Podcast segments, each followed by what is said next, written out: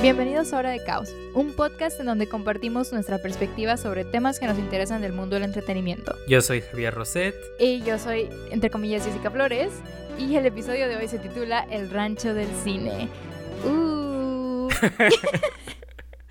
Pero primero, creo que la gente tiene que saber qué es un rancho, de que por qué rancho wait, del cine, bro. ¿sabes? Vamos a meterlos en contexto acerca de por qué el título. Por favor. Básicamente, el rancho del cine es cuando, bueno, a nuestros ojos, para empezar, o sea, un rancho es una comunidad, ¿no? O sea, es, un, es, un, es una zona en donde todos se conocen, todos son vecinos, todos saben qué onda y así, o sea, basically a lo que vamos con decir el rancho del cine, es decir, que dentro de la industria cinematográfica hay una red de conexiones que se encapsulan hacia entre, entre ellos mismos como si fuera un círculo y por eso decimos que es el rancho del cine, porque es como tipo, sí, güey, de que solo ellos se conocen. De que si darte cuenta de que empiezas a andar con tu prima, ¿sabes? Oh my god. Basically, yeah, kinda. De que muy Monterrey. Muy Monterrey, exactamente. Entonces, sí. Cabe recalcar que aquí, o sea, mi familia es de rancho. Entonces, this isn't shade a la gente de rancho porque yo también vengo de rancho. Entonces, tipo, yes. Entonces, Javier, ¿cómo que bueno, si quieres empiezo. Estoy bien high, o sea, Ok. bueno, otra parte muy importante del rancho es cómo entras a esos círculos que se forman dentro del rancho. ¿Sabes? De que esos círculos dentro del rancho metafórico que estamos creando. Ajá, el Esto rancho un- viene siendo ajá. la industria de cine local. Es un más que nada. Es nuestro mundo distópico, o sea, les estamos contando un, un cuento y en el cuento el escenario es, es el rancho, pero es un mundo metafórico donde es el cine. Procede. Sí, porque el rancho del cine literal puede ser tu escuela de cine, ¿sabes? De que ese circulito, bueno, esos circulitos que se pueden crear entre varias generaciones o incluso en la misma generación, de que varios grupitos y así. Pero incluso puede ser los círculos que pueden ser un poco más grandes que se hacen en tu ciudad, ¿sabes? Nosotros vivimos pues en el norte, así que pues obviamente hay un rancho ahí eh, de gente que se dedica a la industria porque obviamente no es Ciudad de México, no está como tipo Hollywood mexicano, obviamente no. Así que pues igual, en cualquier estado, cualquier ciudad puede haber ranchos del cine, ¿no? Y están estos círculos de gente que obviamente ya están mucho más metidos o metidas entre los medios y pues cómo meterte, ¿no? De que tú persona que apenas está descubriendo, uh, me gusta el cine, uh, esto quiero hacer por el resto de mi vida, pero pues sí, es como esa duda de que cómo empiezas, ¿sabes? De que no tienes contactos, no tienes presupuesto, haces un corto medio pitero con tu iPhone, ¿qué haces, no? Es como que la gran duda. Y pues obviamente hay gente que tiene ciertas ventajas al meterte a la industria, siendo por, no sé, papás, que es la más común, que no solo de que en México, siento que se conoce mucho en Hollywood, que es de que hijo de papá famoso, ¿sabes? Sí. De que tu papá era director o tu mamá era actriz o escritora o estaban en publicidad o al- algo relacionado con la industria, ¿no? Y el hijo hija de la nada está como que, "Mm, yo me quiero meter también. Y pues obviamente tienen unas posibilidades mucho más grandes de, de la nada de que a los que 14 años ya tienen de que su breakout role y ya salen en, Sí. no sé, de que una serie original de Netflix, whatever. Está como que eso. Y incluso de que en comunidades más pequeñas de cine, pues está lo mismo, ¿no? De que a quién conoces, con quién te llevas. Son muchos factores que pueden llevarte a meterte más fácil a la industria o que incluso te lo pueden dificultar más. Wow, that's very deep. Ajá, porque es como, pues todos cuando empezamos, por ejemplo, los simples mundanos, que, güey, yo ni siquiera tengo un tío en Estados Unidos, todo el mundo me dice que, ay, mi familia de Estados Unidos, está llamando a pedirlos de estos, y yo de que, güey, yo no tengo. Entonces, como que, tipo, cuando no vienes de una familia o no tienes como que esos contactos a gente externa que ya pertenezca a la industria, pues sí te, te agrega una capa de complejidad, sobre todo porque puedes estudiar, o sea, un estudiante de artes la tiene difícil. O sea, no es como, o sea, mucha gente dice que, ay, güey, estudias, cine, de que, ¿qué haces? Nada más ves películas. No.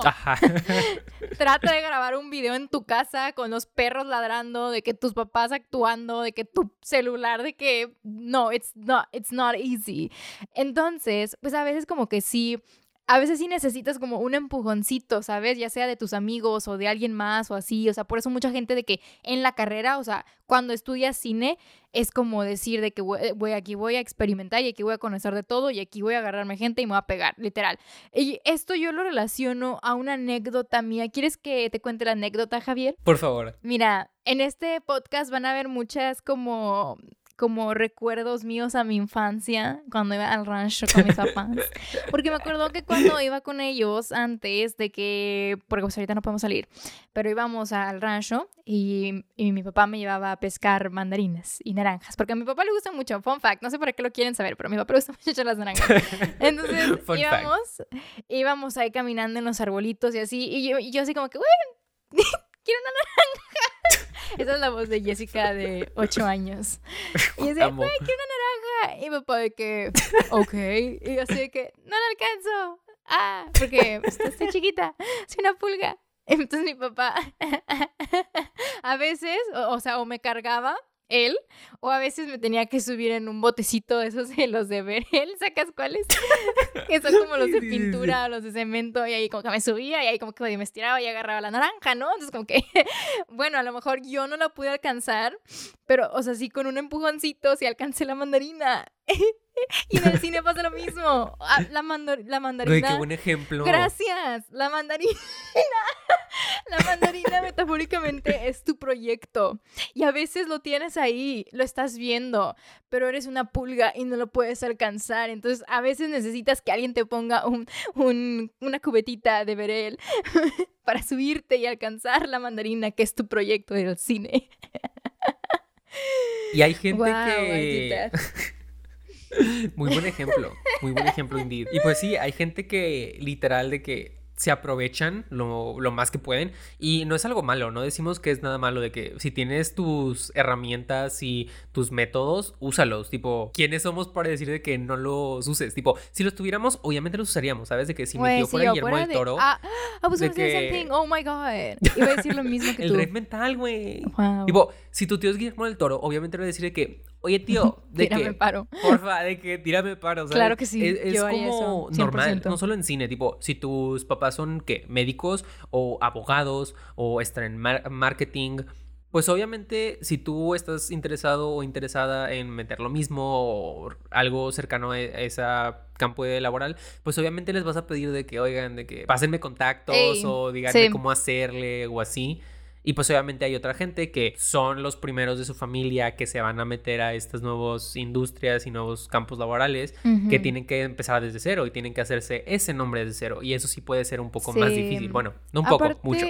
O sea, es bueno, tipo, el cine se rige por contactos, o sea, honestamente, tipo, es como que, ah, y ni siquiera a nivel de que acá, de que grandes ligas tipo industria ya bien, bien, sacas, o sea, incluso nosotros es de que, güey, de que necesitamos esto, de que quién te lo puede prestar, porque pues no tenemos presupuesto, entonces ah, desde el momento en que ya estás buscando que algún amigo o así que te pueda proporcionar algo con tal de que no gastes de más, ya estás usando tus contactos, sacas, and that's good, porque aparte es como que empiezas a relacionarte entre todos y así, pero pues también hay un punto en donde tú dices de que hasta qué punto se vuelve muy como clasificado, muy cerrado, muy de que propio, de que, ah, solamente acá, de que, y, y o sea, en el cine, con la industria, lo puedes ver de que muchas veces de que los directores tienen su propio equipo y de ese equipo de trabajo no salen. O sea, de ese grupo de que, digamos, cuántas veces no hemos visto de que a Lubeski trabajar con Cuarón o así, ¿sacas? O sea, y es como que that's, es tu confianza y es tu ranchito. De que I understand your ranch. Sí, porque una cosa que nos dijo una maestra,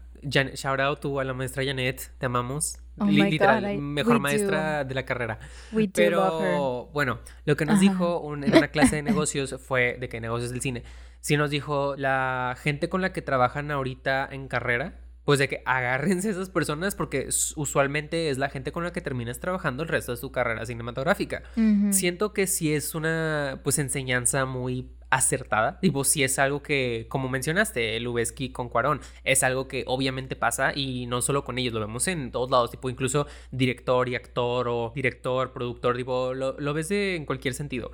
Pero sí te pone como mucha presión, en especial como estudiante universitario y es mucho de que con quién te llevas, con quién trabajas, mostrar tú que trabajas muy bien en todas las... Como que sí, pero a la vez siento que te genera mucha presión entrando de, ok, ¿qué voy a hacer por el resto de mi vida? ¿Quién va a ser el equipo con el que voy a trabajar toda mi vida? ¿Sabes? Porque hay gente que, ok, luego, luego encuentras a tu gente, pero hay gente que le batalla más. Y pues en esta industria que se trata mucho de networking y a quien conoces, a veces el networking, en especial en estas comunidades de cine mucho más pequeñas, puede ser más difícil, porque usualmente no hay gente nueva, o si hay gente nueva, si estás mucho como, mm, ¿qué has hecho? o ¿quién eres? ¿Sabes? Sí, definitivamente. Eh, o sea, se trata de como que agarrarte a tu familia. Creo que algo que también marca mucho al rancho del cine es este hecho de que es muy unidos, o sea, todos en el rancho,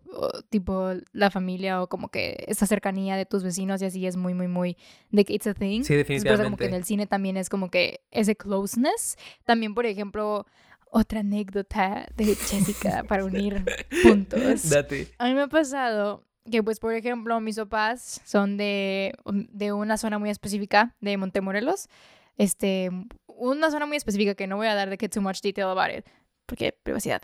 Pero básicamente lo que me da mucha risa es que, por ejemplo, una de mis mejores amigas, su novio, eh, sus papás son de la misma zona y no nos conocen. Yo no conozco al huerco, para empezar.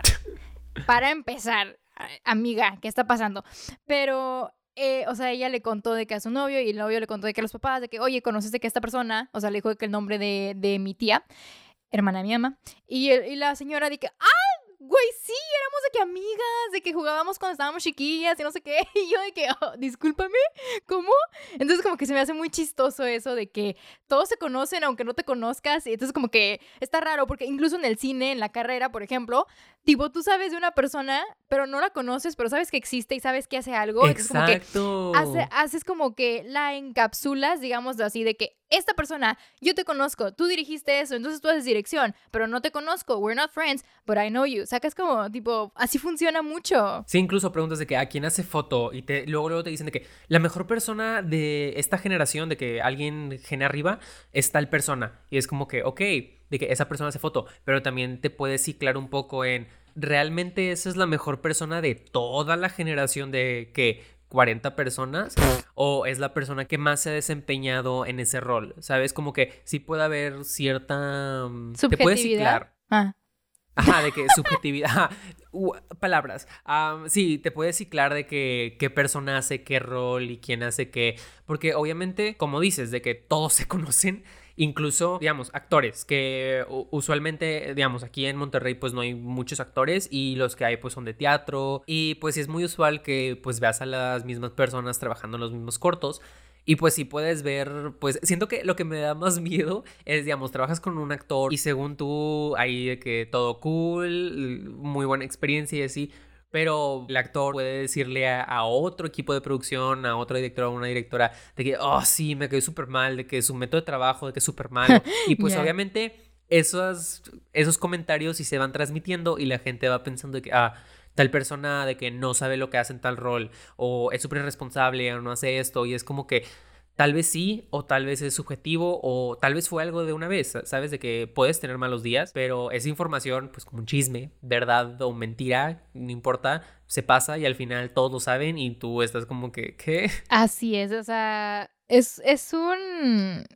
Es como un árbol genealógico gigante, ¿no? como que entre todos hay como que conexiones de alguna manera u otra. Es como que los contactos, eso, que dices tú de los actores y así también, nunca lo había pensado de esa manera. Creo que sí, it's a, it's a big fear, porque pues sí, de por sí la comunidad es muy pequeña, de que aquí en, en, Monterrey por lo menos es muy pequeña.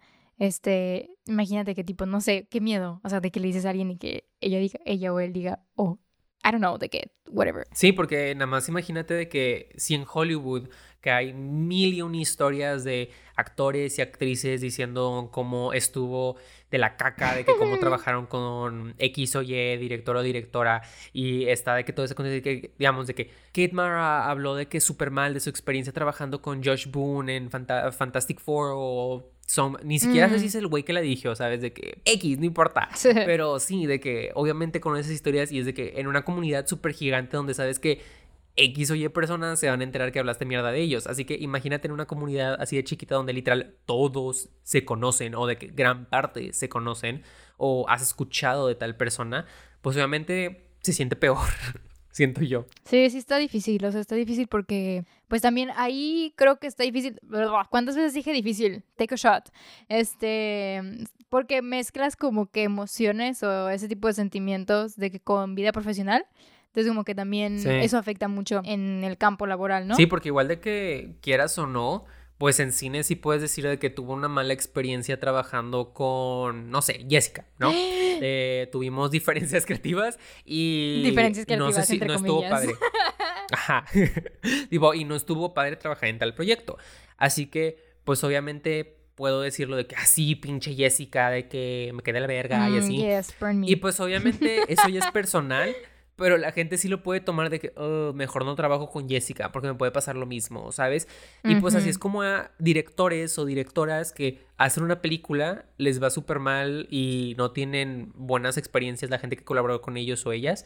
Y ya ves que nunca vuelven a trabajar. Tipo, esta sí es una industria donde alguien puede hablar mal de ti y es de que bye o se te dificulta mucho volver a estar en donde estabas antes. Creo que también como que ese, digamos así, como pánico a que sea una comunidad tan pequeña, que sea un ranchito tan pequeño, esto del cine acá por lo menos en nuestra zona, o sea, es como que también te llegas a estancar creativamente y profesionalmente de que digamos así como no sé, güey, como que dices de que, güey, es que yo sé que, por ejemplo, no sé, vamos a inventarnos una cosa. Yo sé que como mm, sonidista soy buenísima y me da miedo de que si quiero ahora de que hacer producción o algo así, de que no pueda, porque ya me ciclé en este rol, la gente habla bien de mí en este rol, entonces, ¿qué hago? Y creo que eso es un struggle muy cañón que pasa, por ejemplo, en nuestra carrera, que pasa en nuestra industria, que no muchos hablan de que abiertamente, de que, hey, it's okay if you want to do more, de que no te tienes que estancar en solo uno, solo porque, pues, o sea,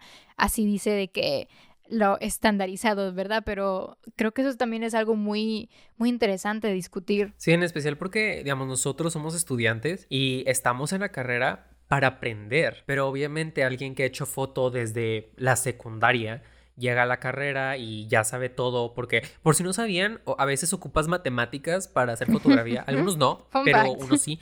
Y cuando te, cuando te enseñan de que ocupas mate para ser fotógrafo, es de que que, pues obviamente a ti te, te intimida más porque hay gente súper mega crack que sin pensarle ya le saben a todos esos números y todos esos ángulos, iluminación. Y tú si quieres aprender y nunca has agarrado una cámara, dices de que mm, mejor no lo intento porque obviamente no voy a hacer competencia para tal persona, ¿sabes? Aunque te interese. Sí, o sea, definitivamente. Por ejemplo, en mi caso, o sea, yo, yo, la, yo la sufro mucho porque ya para este punto de la carrera, o sea, ya deberías de tener mínimo una idea de a qué vas, sacas. Y yo siempre he sido de que, güey, o sea, soy como, soy como el avatar. hago de todo. de que hago, es que no me puedo decidir por un solo rol y eso me da una ventaja y una desventaja a la vez porque me perjudica de que cuando una persona, o sea, a mí, por ejemplo, piensas en mi persona y no me ves en un rol en específico porque no me he desarrollado en un rol en específico, ¿sacas? Pero al mismo tiempo es como que, ok, necesitamos de que una persona que le tira esto, es como que, ah, pues ¿quién sobra? De her, let's get her, ¿sacas?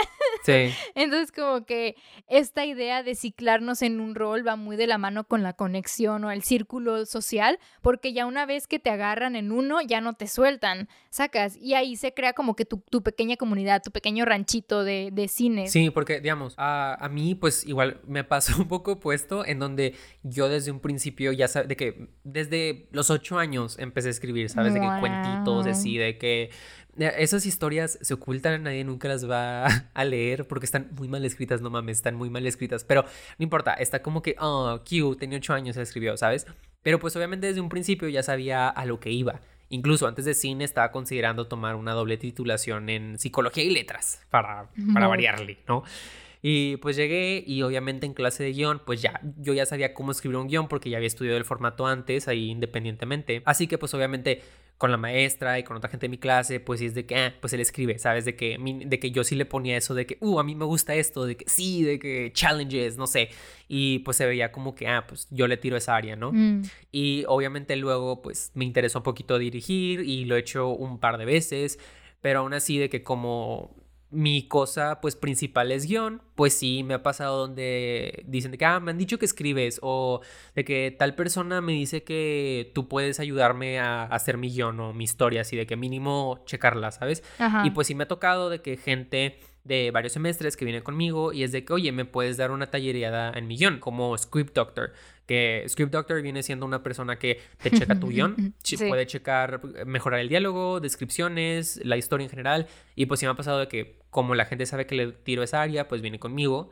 Pero igual, digamos, a mí me interesa mucho dirección y producción. Y pues en dirección, pues como dije, lo he hecho un par de veces, pero aún así me da mucho miedo de que es, es algo como que tal vez no se habla mucho, pero digamos, si Bong Joon-ho puede admitir que él le da un chingo de ansiedad dirigir y lleva años, siento que podemos decir que a mí en lo personal me da un chingo de miedo dirigir. Y sí que a mucha gente de que amigos cercanos y amigas que les da mucha ansiedad porque si es mucha presión. da mucho pánico. Es mucha presión porque en, especial, digamos, nosotros trabajando, digamos, quieres a la mejor persona en fotografía y es alguien que ha trabajado con directores mucho más experimentados que tú y luego van contigo. Y a mí siempre me llega ese pensamiento de que, ¿qué tal si trabajaron con esta otra persona y luego vienen conmigo y van a estar en su mente de que, ah, este pendejo no sabe lo que está haciendo, de que, ugh, qué hueva, de que le tengo que enseñar yo, ¿sabes? Como que tengo esa mentalidad y de cierta manera sí siento que, pues, te puede limitar.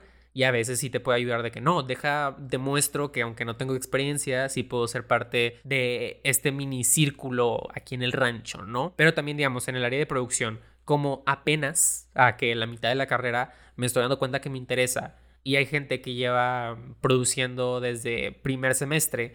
Obviamente, si alguien pide productores o nunca van a ir conmigo, ¿sabes? De que aunque diga, me gusta, va a ser como que, mm, no. Güey, qué hermosa sesión de terapia acabamos de tener. Siento que todos, todos escuchando van a decir de que ahora dilo sin llorar. es que sí. Sí, sí, o sea, está, está cañón, porque también te digo, siento que este, no se habla mucho de, de ese tema o sea, como que we're not so open about it, como que decir de que, güey, yo empecé de que haciendo de que, no sé, de que empecé haciendo guiones y ahora no quiero hacerlo, entonces, ¿qué hago? Entonces, como que, sí. be a butterfly. Sí, de que hay directores, directoras que hacen mil roles y obviamente empezaron haciendo uno y luego se empezaron desarrollando en varios. Y siento que lo que pasa mucho es que a veces quieres esperar a tú sentirte con la seguridad de que, ok, ya siento que puedo, no sé, dirigir. O siento que ya puedo hacer mi primer guion. Pero una cosa de experiencia es que ese momento nunca va a pasar. Nunca te vas a sentir como en el mismo nivel de conocimiento o experiencia como otra gente dentro de la industria.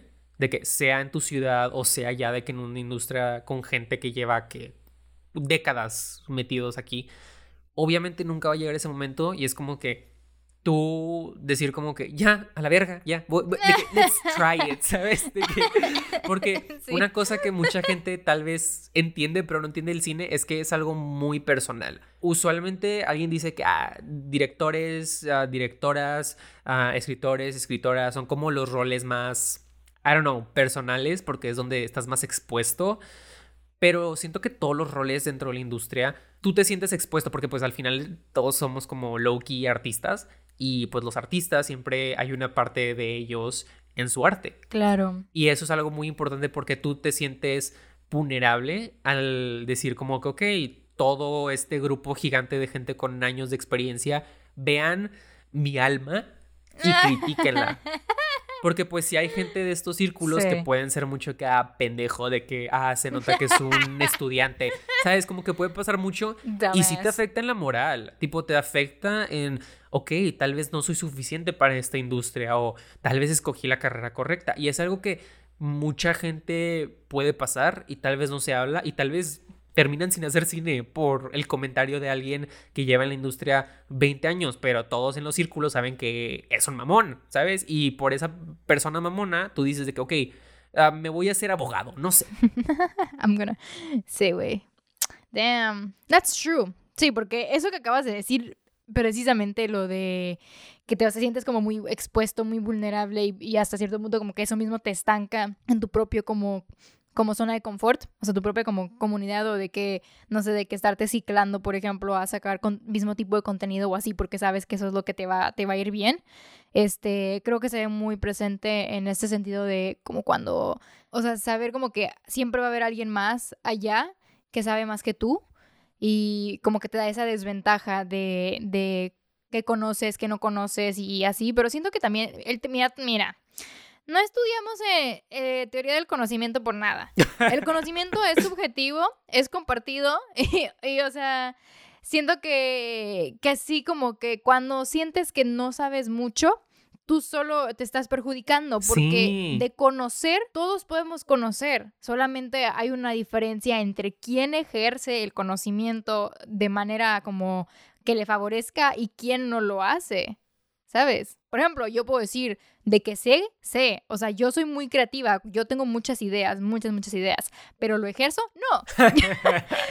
like, no, no me da la, autoestima, a veces no me da la autoestima, no me da como el organizar mis ideas y así. Y por ejemplo, sé que hay otras personas de la carrera, de la industria, del, del rancho, del cine, que pues sí lo hacen y es como que, ok, los dos sabemos, pero ¿quién no está trabajando? ¿Sabes?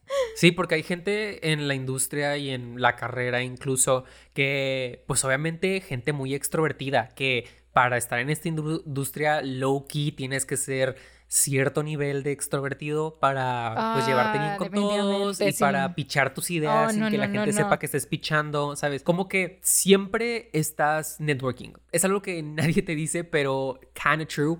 Incluso que estás dando hueva en la sala de comida y hay otros de cine y les haces plática.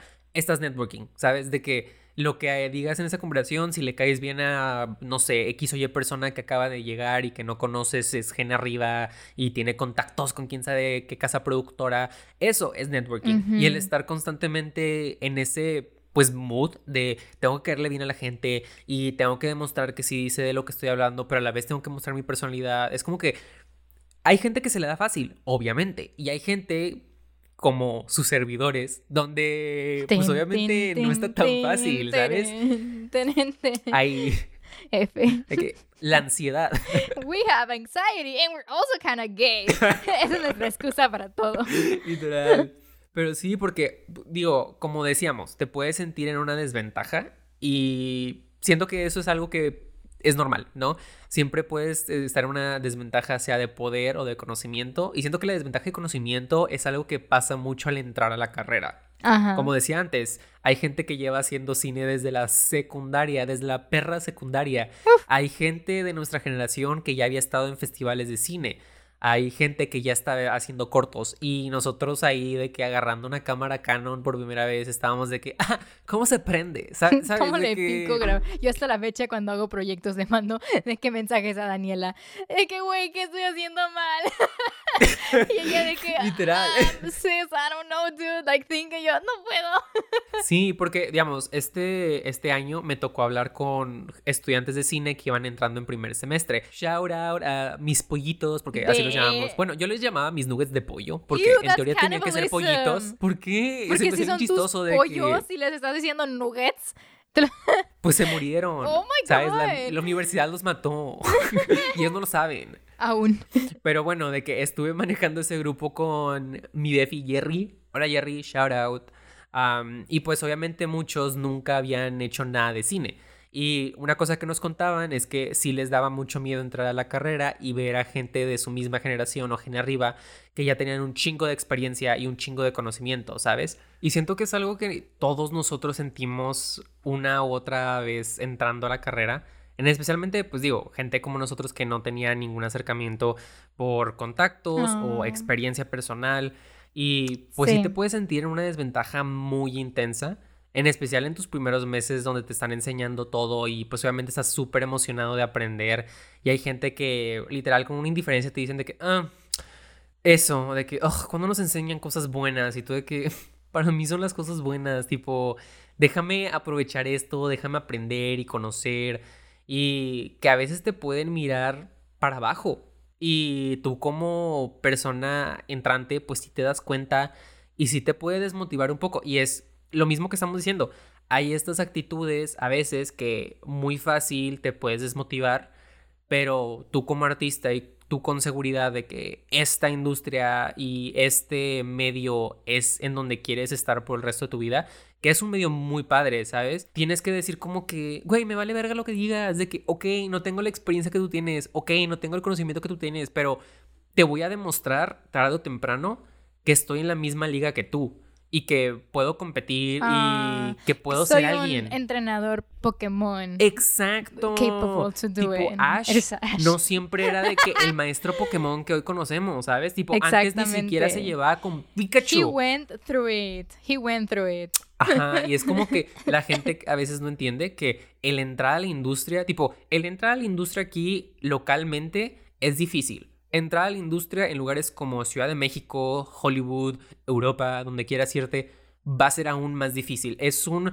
viaje, es un viaje del héroe, como dirían los guionistas. es un viaje del héroe que literal te puede tomar décadas. Y es algo que a veces la gente se le olvida o tal vez no te dicen porque quieren plantearte este, no sé, este sueño hollywoodense en donde así ah, va a ser un cortometraje que va a ir a mil festivales y ya la vas a hacer. Te van a dar largometrajes por aquí, por allá, pero así no funciona. Tipo, es difícil y aun cuando ya estás adentro, puede que tengas que hacer más cosas para seguir dentro y que la gente no te olvide, ¿sabes? Es como un proceso muy complicado. Híjole, sí, definitivamente, o sea, creo que todo este concepto de tipo self-doubting y también como esto como...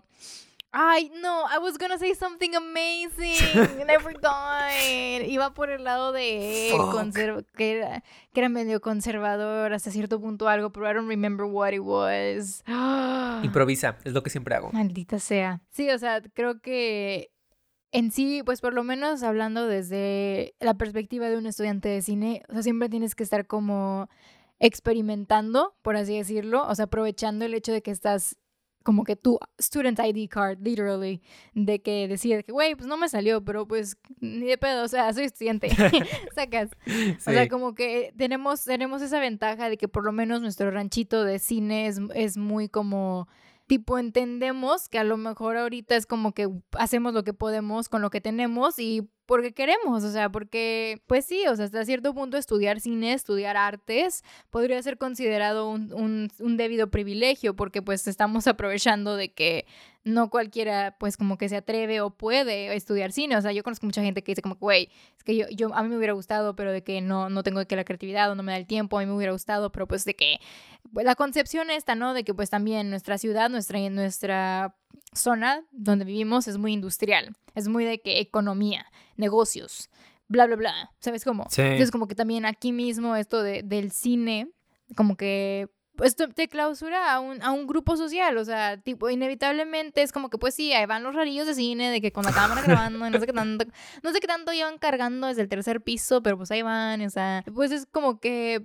pues sí, tipo, we're we are our own como social circle, porque pues no es como que tengamos mucha variedad o mucho apoyo, mucha diversidad en, nuestro, en nuestra zona, vaya, inclusive en el país, o sea. Sí, que ya ni siquiera hay fideicomisos.